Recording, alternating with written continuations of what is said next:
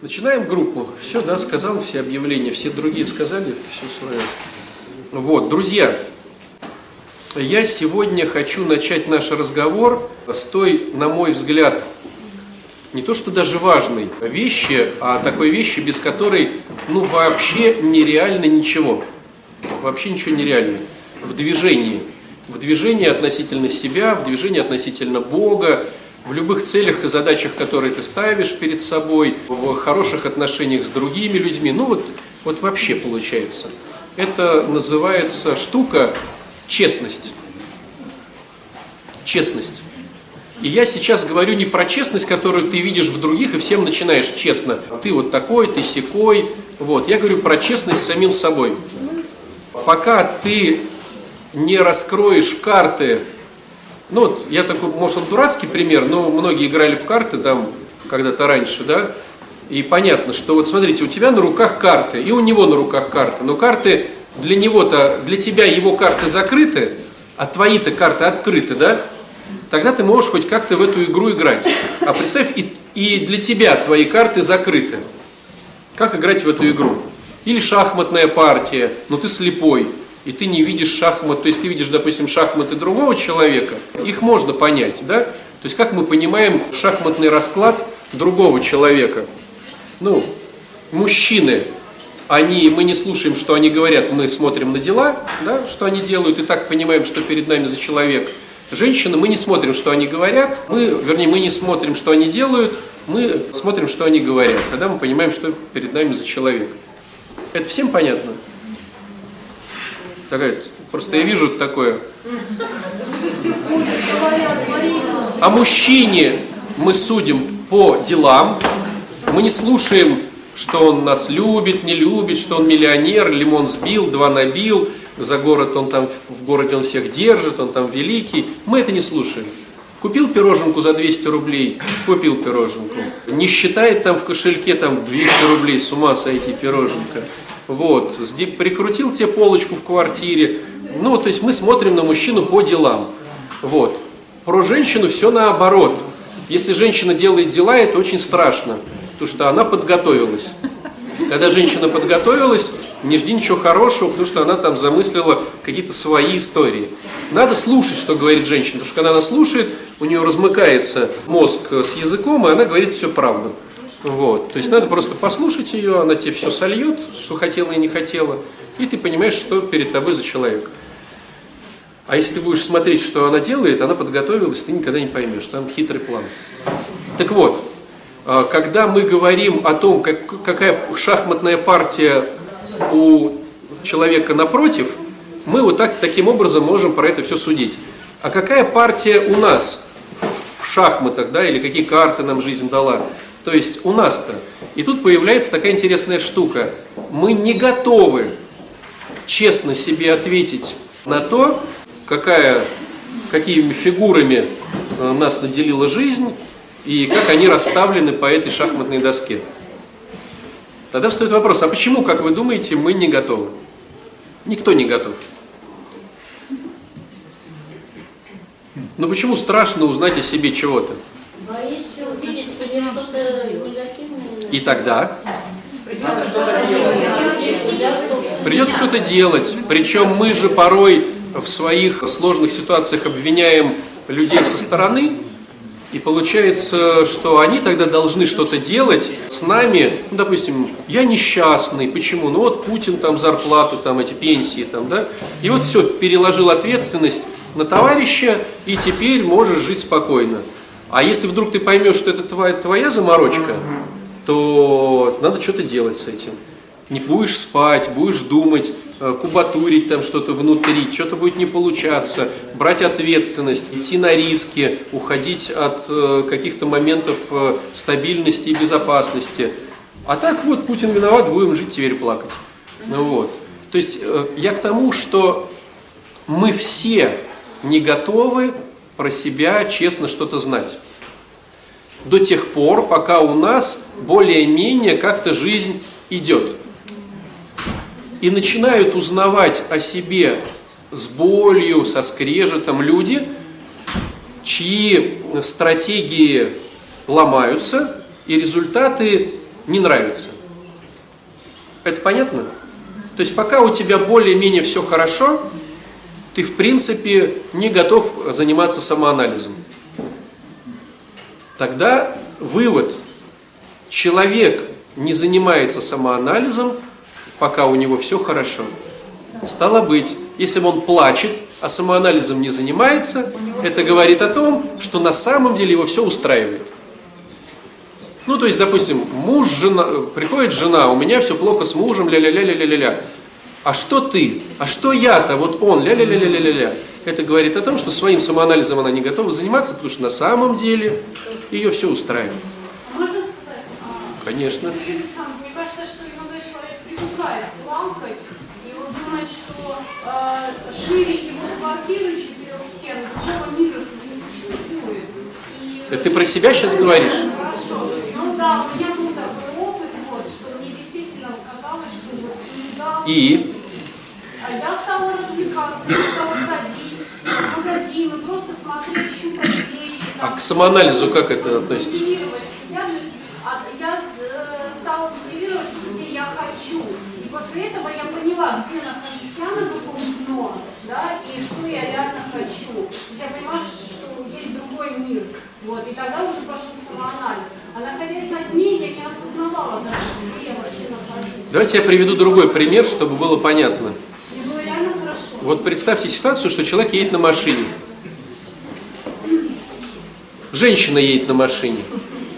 Так будет легче понять. И вот там горят какие-то лампочки.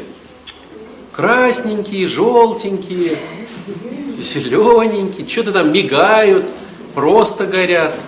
Какие-то человечки, какие-то штучки. Ну, мигает и мигает. Будет она париться? Не, а? Если она ведет машину, будет. Слушайте. Пока машина едет, пока машина едет, что парится? И вот машина что-то как-то начала вот как-то дергаться. Женщина начинает задумываться. И вот когда машина встала, Плохо вы о женщинах думаете. ну мы говорим о среднестатистической женщине без гормонов, это самое, мужских, которые ж- жизнью, да, жизнью тестостерона было влито больше на здоровье. Я говорю про обычную женщину.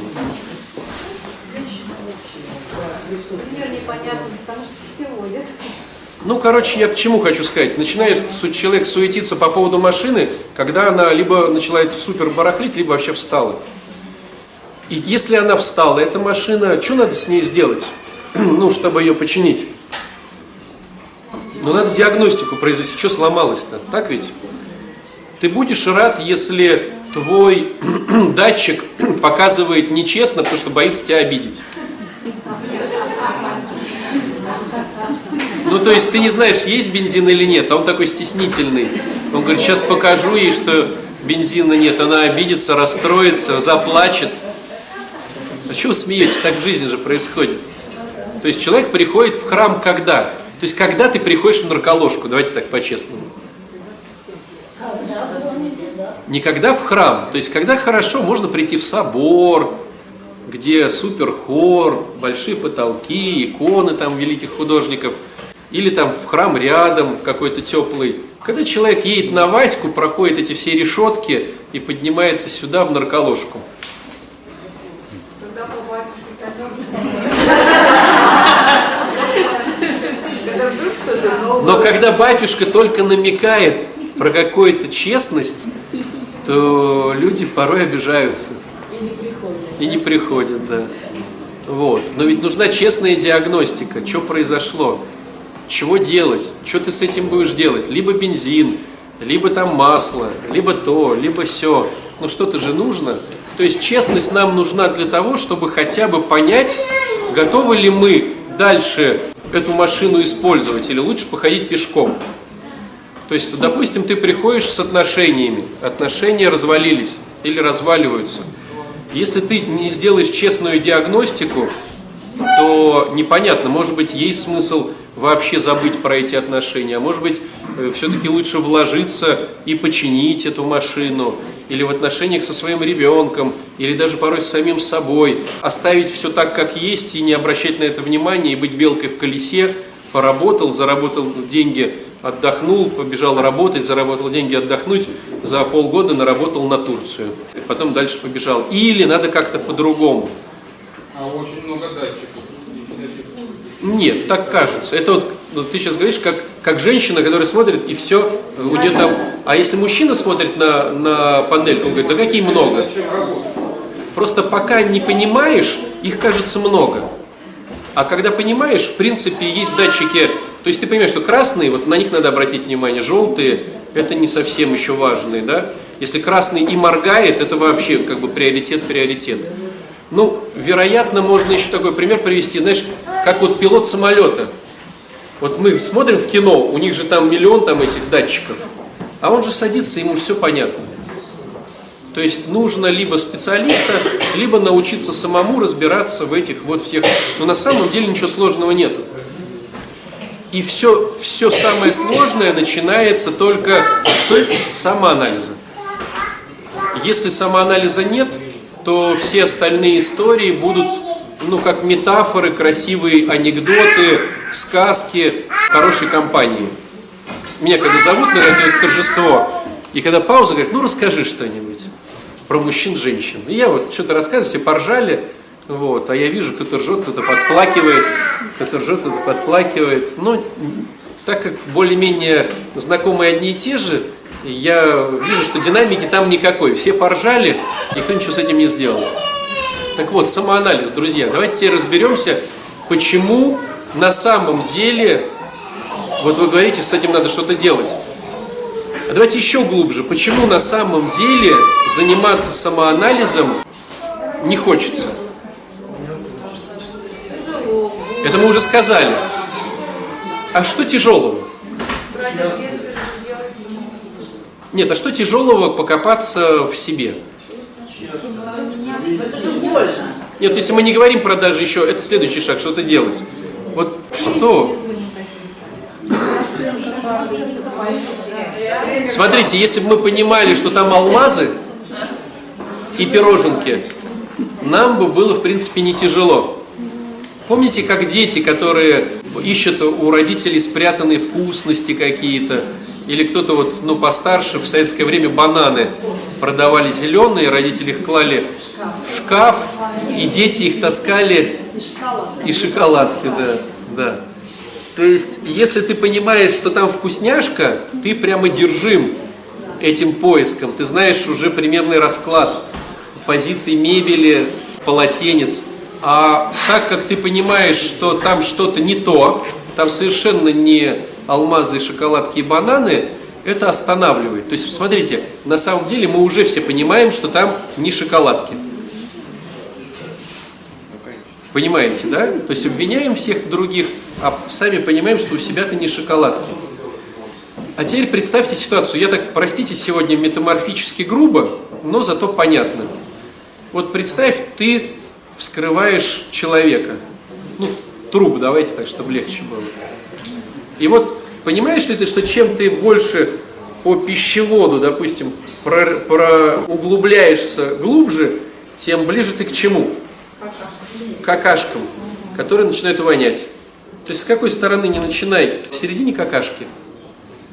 И по факту самоанализ это вскрыть человека, выложить его какашки и начать их анализировать. Палочкой, пальцем, попробовать, да. Давай покрутим вот эту ситуацию с разных сторон.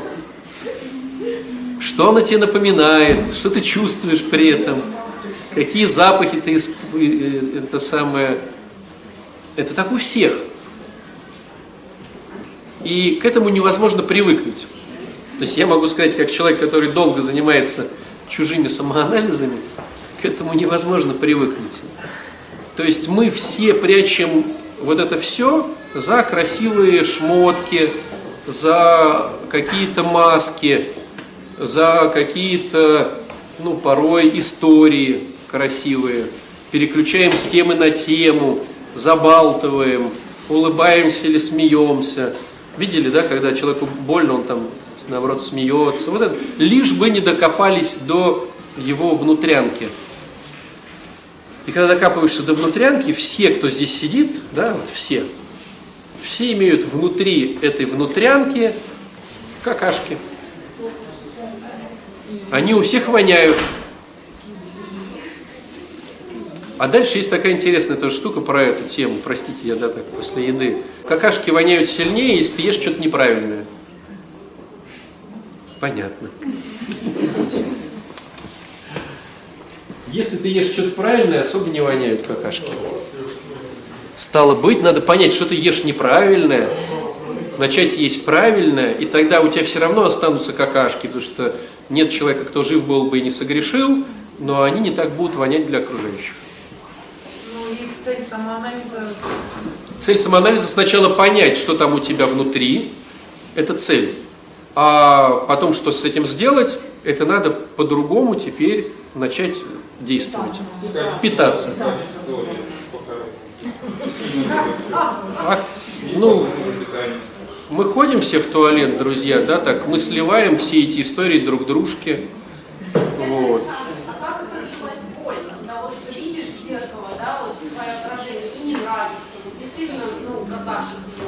Так и переживать. Как пережить боль, что машина сломалась и масла там нету? Не, ну, пережить. Что делать потом? Залить масло. Ну вот так. Рецептора, рецепта нету. Ну смотрите, давайте хорошо. Есть не то, что как пережить боль, есть две модели переживания боли. Мужская и женская. Мужская модель поведения, пережития боли, он уединяется. Он уединяется куда-то к себе, либо физиологически, либо ментально. То есть мужчина погружается в одиночество, когда у него какая-то боль, проблема, которую не решить.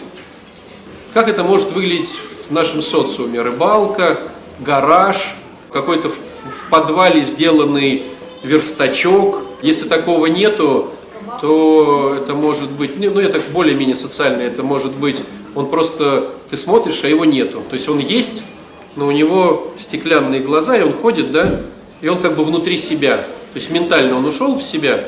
Мужчина, у него такая психика, он не готов делиться своими заморочками с другими. До тех пор, пока он думает, что сам их решит. Если он сам их не решает, то второй момент поделиться с другими. Но если бы мужчин воспитывали мужчины конструктивные, то бишь отцы конструктивные, то мужчина бы никогда не сливал бы свою заморочку более слабым.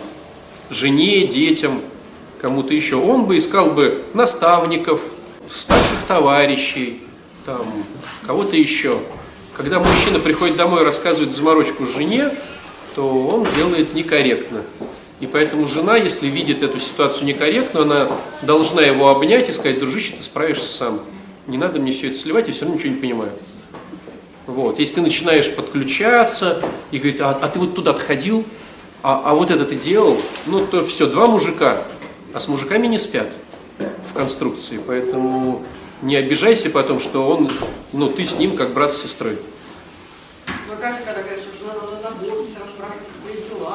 заботиться, расспрашивать, как дела. Он только рот открыл, как у него дела, ты говоришь, ничего не понимаю, сам справишься. Вот. Не надо ничего советовать мужчине, потому что, ну, иначе ты становишься на равных с мужчиной. А на равных с мужчиной мужчина, ты кастрируешь мужчину на равных. Он тут же перестает быть мужиком и ищет ту женщину, которая начинает вот ему в рот смотреть снизу вверх. Вот. Поэтому, как правило, большинство в этих всех разводов, деструкций, вот этих любовников, любовниц, это только потому, что жена ну, встала в равную ситуацию с мужем. И он тогда находит того, где ему говорят, о, вот это бицепс, вот это вот, о, можно потрогать, вот это бицепс у тебя. А там просто, знаете, ну, трубка, э, э, кость, да, трубчатая кость. А он такой, о, а, вот это ты силач, вот это ты прям мужик-мужик, а, упала там, ну, как женщина умеет, да? Нет, ну а Вот. если, извините, э, она говорит, ну не знаю, все, все, сам решай свои проблемы. И все начинается к тебе что Не ты сам решай проблемы. Я ничего не понимаю. Но ты, наверное, разберешься. Ты же самый умный среди тех мужиков, которых я знаю. Сам решай это, отвали. Да, вот именно отвалиться, Нет.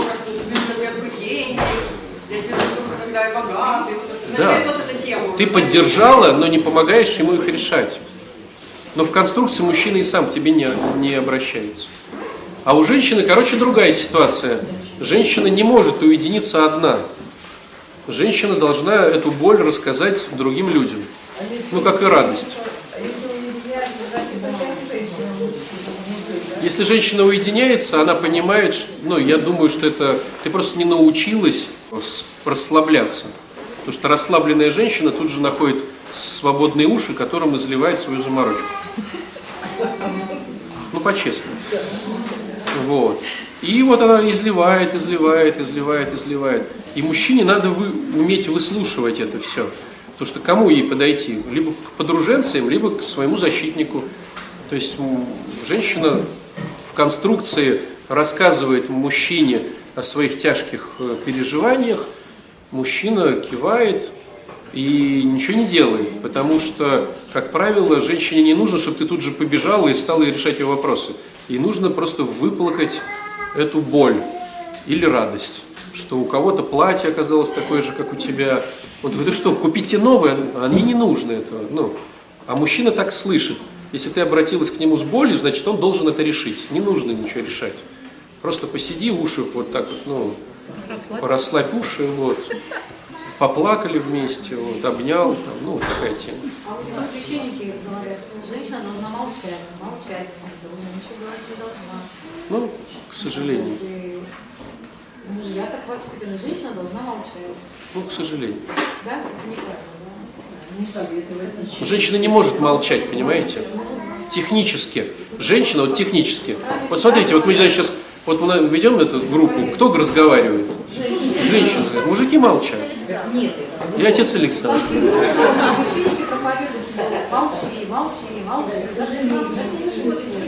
Может быть, они другое что-то имеют в виду, но что типа не лазь, не спорь, поддержи. Может быть, какой-то другой подтекст. Начинай вообще, начинай.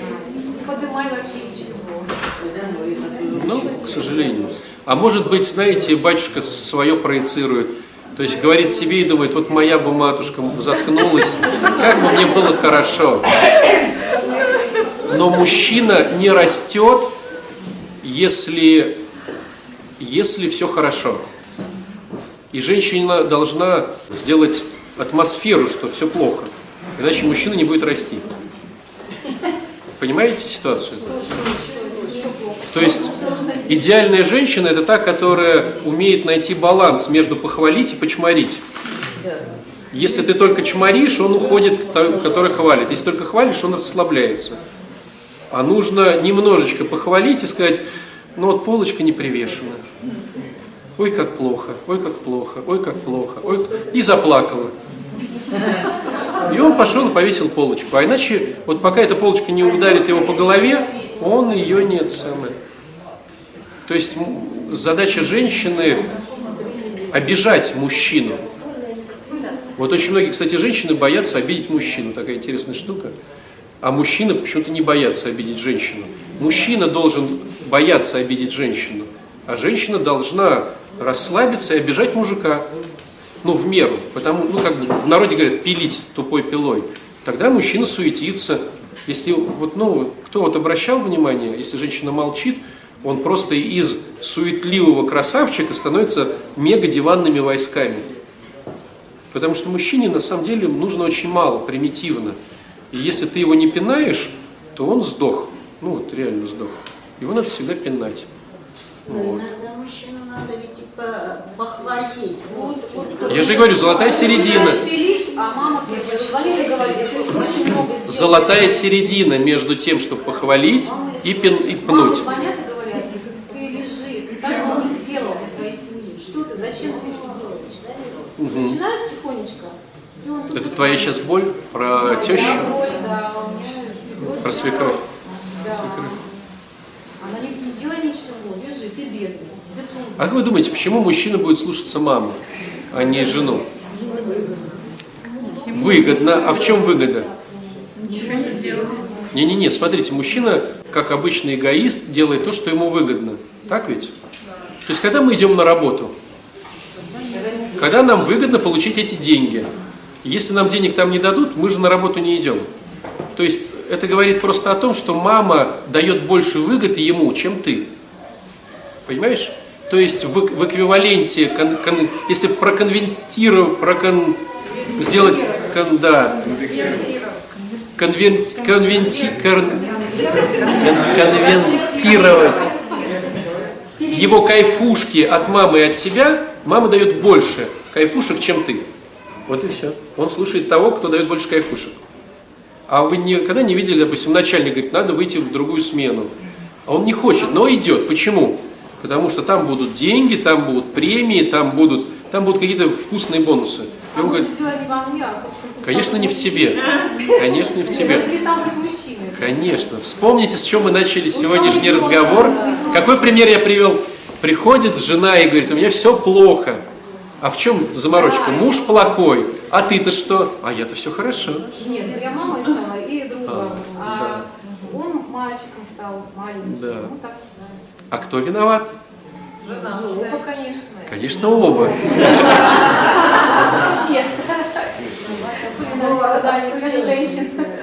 Один, может, одна...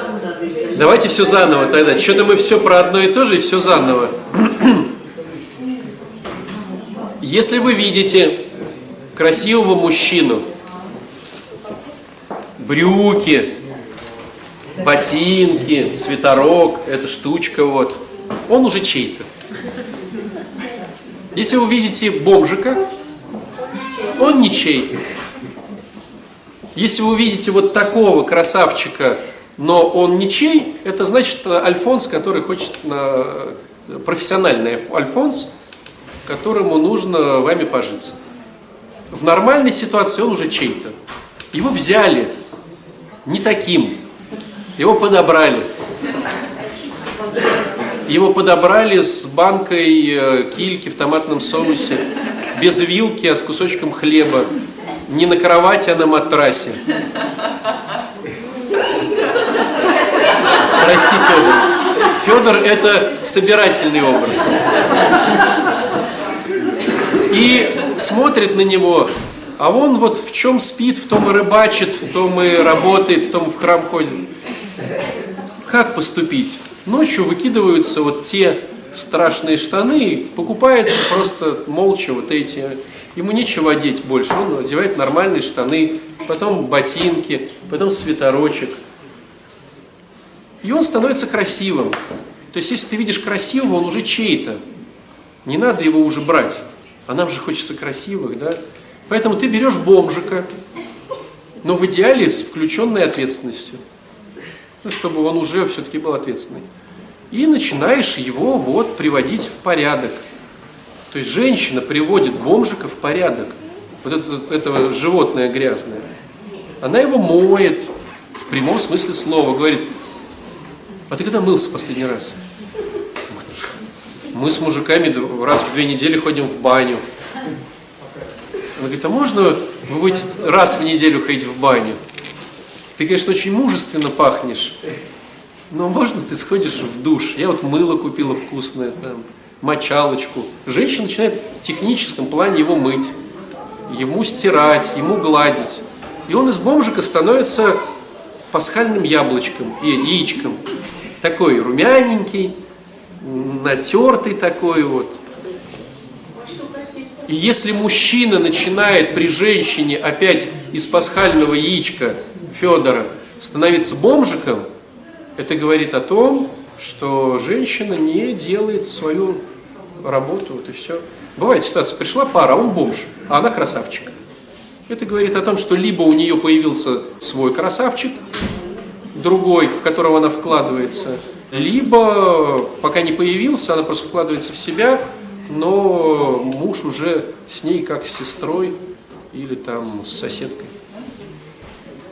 То есть жена делает из мужа э, пасхальное яичко. Точно так же и наоборот, если мужчина выглядит красиво, а рядом стоит жена не очень. Значит, что, у него есть другая девочка? Нет, это значит, что, ну, это разные могут быть варианты. Либо, допустим, у нее низкая самооценка, и она не готова вообще. Ну, то есть там разные. Но мы сейчас, типа, мы оба виноваты.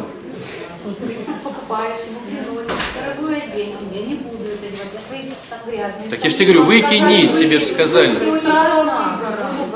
Да. Я боюсь обидеть мужика. Что ты боишься его обидеть? Мужик это тот, которого, которого надо обижать. Мужчина растет мужчиной, когда ему больно. И он тут же перестает расти, когда ему хорошо. А ты к подросткам относишься? Ко всем. Хозяин Вот.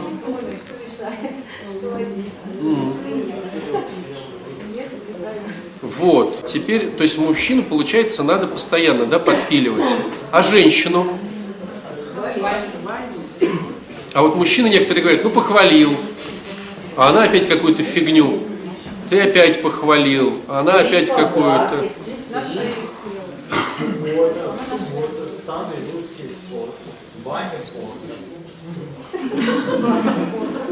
Ну, вы свои деструкции, Вальтер, с Наташей не суйте в нашу лекцию.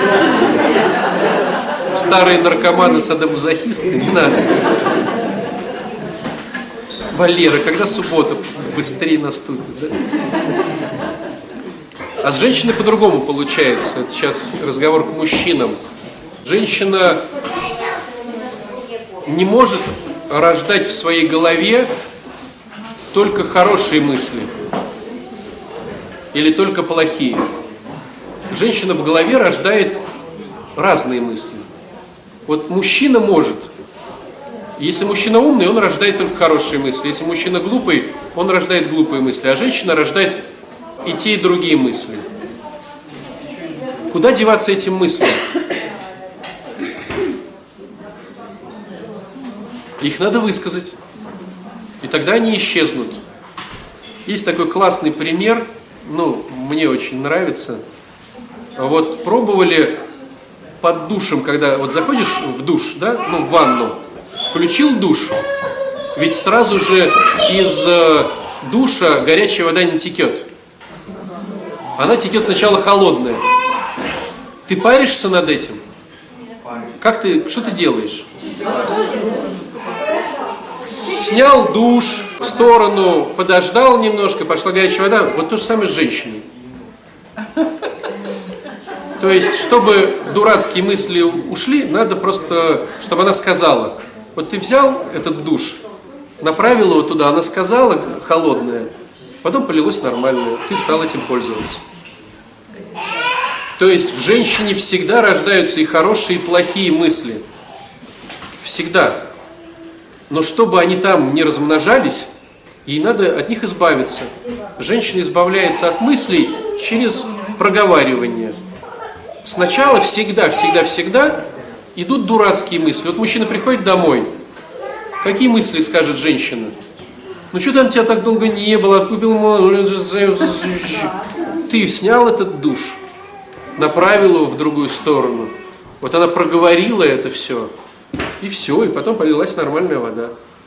Но если ты этого не сделаешь, если ты скажешь «молчи, жена», они начнут в ней размножаться. Эти мысли никуда же не делись, они уже родились, только они внутри, пока в голове. Они начнут размножаться, и не дай бог там что-то потом заболит у нее или у тебя. Да, поэтому надо их просто спустить, эти мысли. Прослушала, она проговорила, и все, побежали дальше. Вот. Но это мы отвлеклись опять. Итак, друзья, самоанализ. Итак, самоанализ это самое первое, что нужно тебе, чтобы хоть что-то либо начать делать, либо понять, что овчинка выделки не стоит. Понятно? Пока ты не поймешь по-честному, какие есть на руках ситуации, да, вот, не переживайте так сильно. То есть пока не понял до конца, ты просто не имеешь права что-то делать с этим.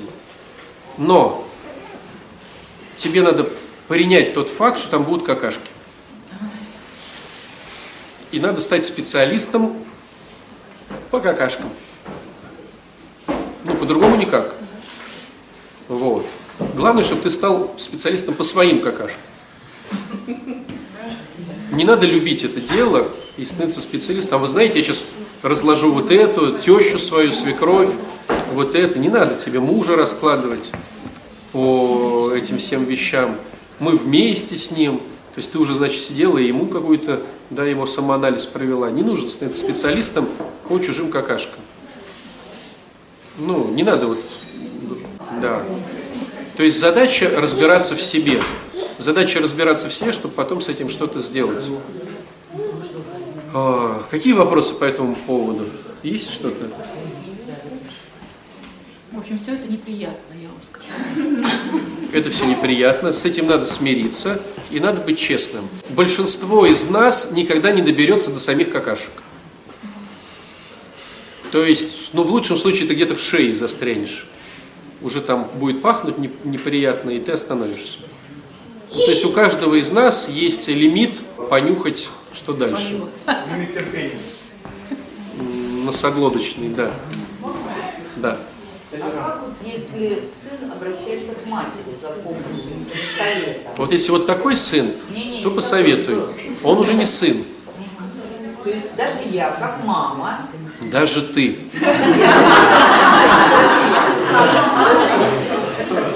Сына уже не существует. Он, он по паспорту тебе, по наследству, юридически тебе сын.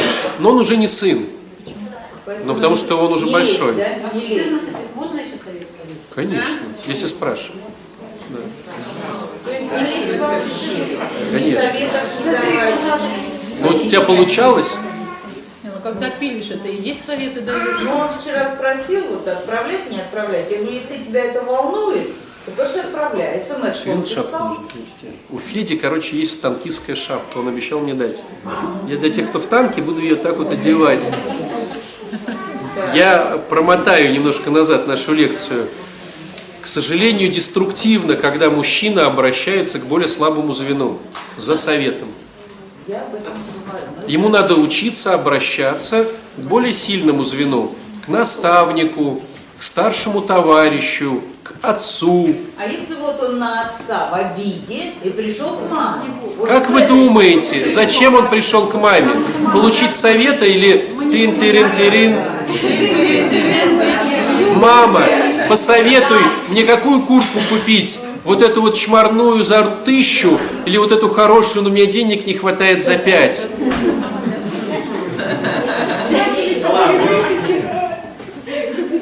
Прости, что я так прямо. В общем, в общем понятно. Не суйся вообще никуда. это. Вот Он, прих- когда сильный человек спрашивает у слабого, он не хочет получить совета. Он хочет получить какие-то другие дивиденды.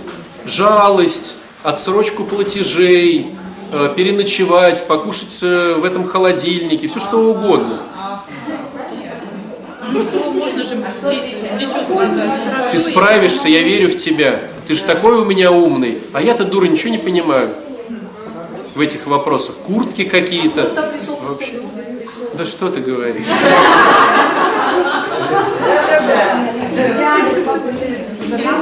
У нас любовь идет сверху вниз. У нас она как вот вода скатывается. Э, Мы, как родители, любим своих детей и любим своих внуков и правнуков. А наверх вода не течет. То есть дети нас не любят. И нас не любят э, наши внуки. И нас не любят наши правнуки. Маленькие любят, а потом мама умерла, я поняла, что я. Вот простой вам пример, чтобы вы не спорили. Вот? Вот у тебя есть ребеночек, и у него болит животик. И он ходит и мается, животик болит у ребеночка. И ты его жалеешь, у него грустные глазки, и вдруг он обкакался. Второй пример. Ты пришла к своему папе, 80-летнего, у него болит животик. И он такой, дочка, что-то животик у меня болит. И вдруг папа обкакался. Ты испытываешь одни и те же чувства? Нет, конечно.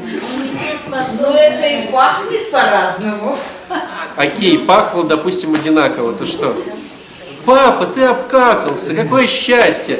Звонишь по телефону, говоришь, а у нас-то щелк-щелк в Инстаграме выложили. Да?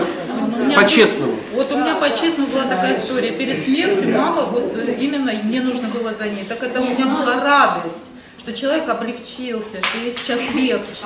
Она не испытывает вот эту боль. Или ребенок.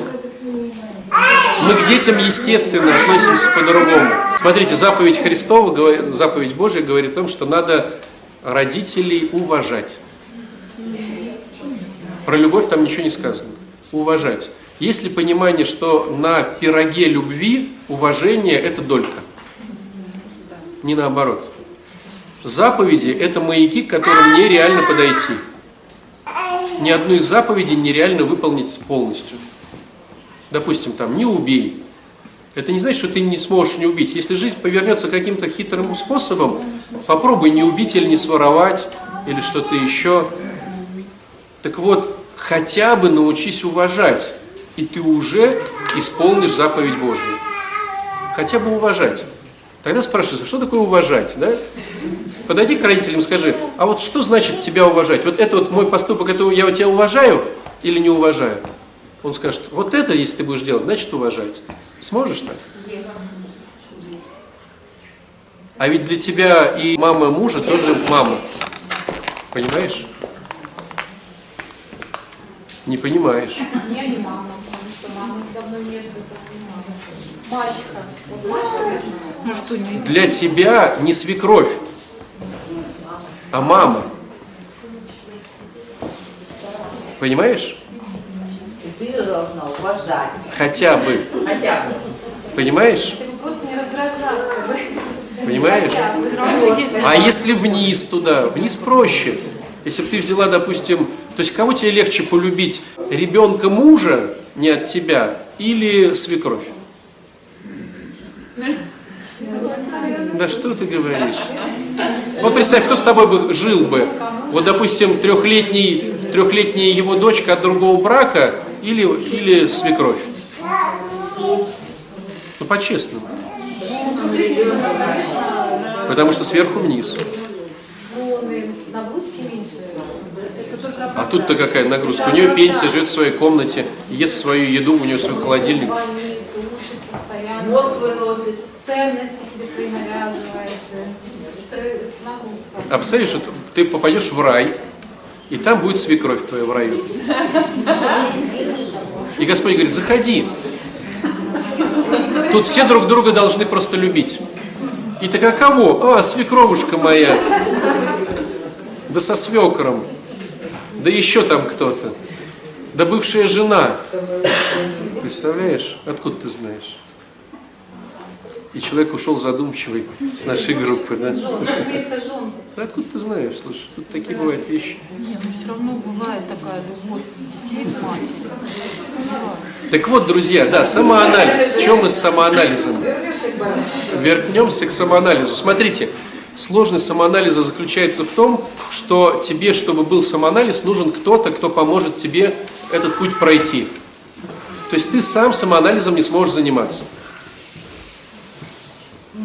То есть если мы говорим про, допустим, такой инструмент, как программа 12 шагов, то там есть впереди идущий, то бишь спонсор, который сам проходил со своим спонсором и помогает тебе пройти шаги, да, разбираясь в них. Либо тебе нужен там психолог, либо тебе нужен проктолог, да. короче, кто-то нужен. То есть имея в виду, что ты сам со своим самоанализом не справишься, потому что мозг будет переключать, что он виноват. Это раз. Второй момент. Когда ты придешь к нему, и у тебя болит нога, ты все равно будешь говорить, что болит рука, но не очень сильно. Но это нормально. То есть ты, когда выберешь себе впереди идущего, все равно ты не будешь ему ничего рассказывать, потому что типа игра «догадайся сам». Ну вот так. Просто это надо знать. Ну, правильно, свои какашки, ну, например, мне страшно, я боюсь самооценки. Конечно. Кто-то скажет тебе страх оценки другого человека, что-то еще. Но без постороннего ты не справишься технически. Ну, технически не справишься. Твоя голова тебя разведет. Любой психолог, какой бы он ни был мегагуру, чтобы ему разобрать свои домашние дела, должен обратиться к другому психологу. Я не очень поняла, простите, почему я не могу говорить о том, что у меня болит нога, Можешь, но не будешь. а почему вот это?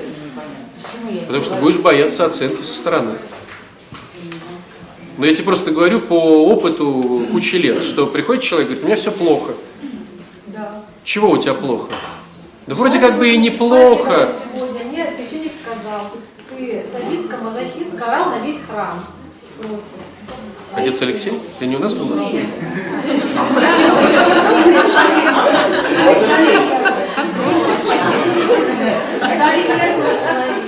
Анекдот, короче, такой был, что тоже подходит, и он ему, батюшка, вон из храма, вон отсюда. И тот уходит, а священник что-то, ну как-то вот в голове крутит, говорит, слушай, а что ты сказал-то? Он говорит, я сказал, что я алкоголик. Ну, а я думал, ты католик. Понимаешь? Иди обратно. То есть, когда батюшка кричит на весь храм, это странно. Вот. Но чисто технически постепенно у него должно стать меньше людей на исповедь. Вот. Ну, то есть это как обычный проктолог, э, стоматолог или что-то. Если стоматолог делает все больно и некачественно, у него просто тупо перестает быть ну, клиент. Но мы сейчас не про это, чего? Ну,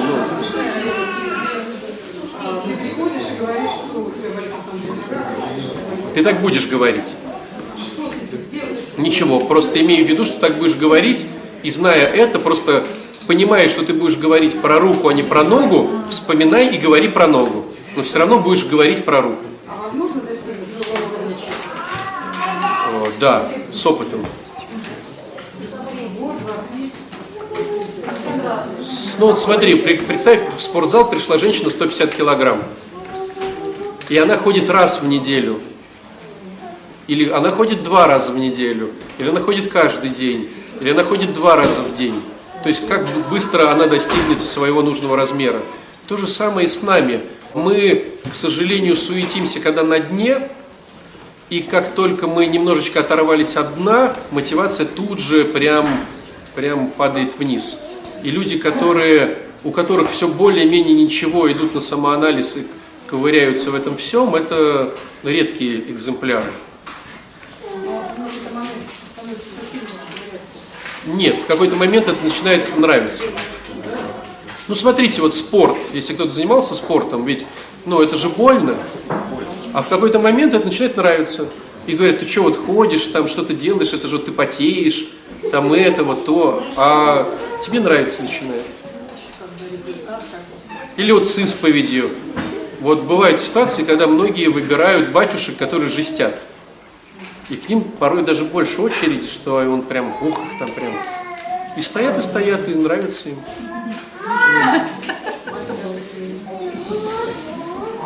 То есть я к тому, что самоанализом тебе надо просто знать, что тебе нужен впереди это раз, тебе надо знать, что ты будешь врать, и поэтому, зная это, тебе надо учиться все-таки не врать. Вот. Прям ты идешь и знаешь, что ты все равно сейчас будешь врать. Я прям иду, я прям договорился, я даже еще денег заплачу и буду врать. Я это знаю, и поэтому ловлю себя и вру, но не так сильно, если бы не сказал себе так. Ну, потому что он вскрывает болячки. Болячки никто не хочет знать.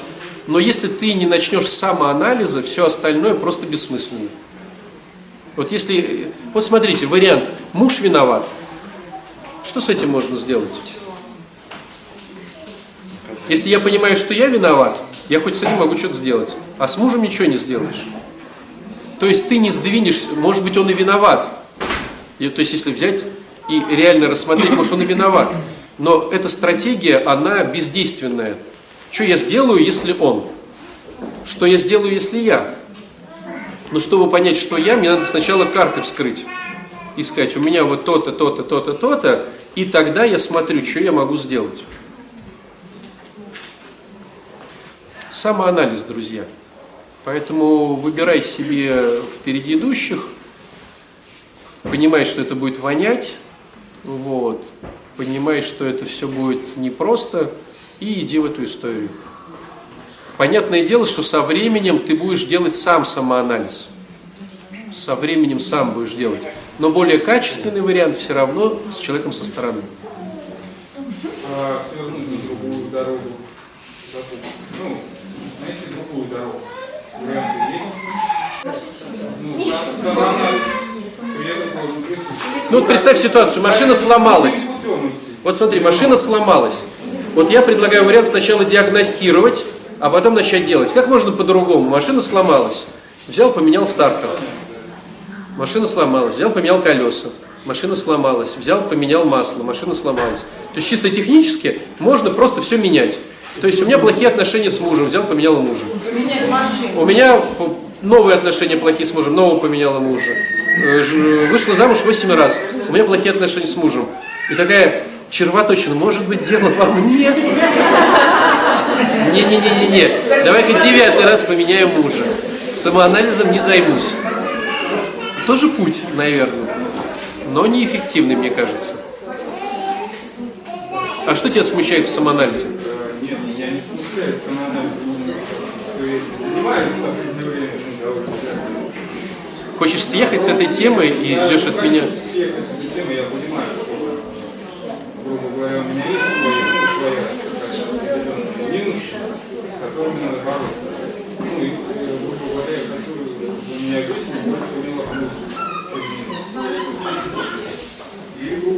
Размышляю над этим. Ищу, грубо говоря, ну, более правильный, на мой взгляд, как же не... Ну ты уже на второй стадии. То есть ты провел самоанализ, понял свои минусы, и у тебя уже вторая стадия. Что с этим делать? А я сейчас говорю про первую стадию, что надо вообще хотя бы разрешить себе иметь смелость, начать заниматься диагностикой самого себя. Вот я сейчас еще про эту. Ты уже как бы ушел. Я пока еще для тех, кто не начал. Да? Четверки, пятерки.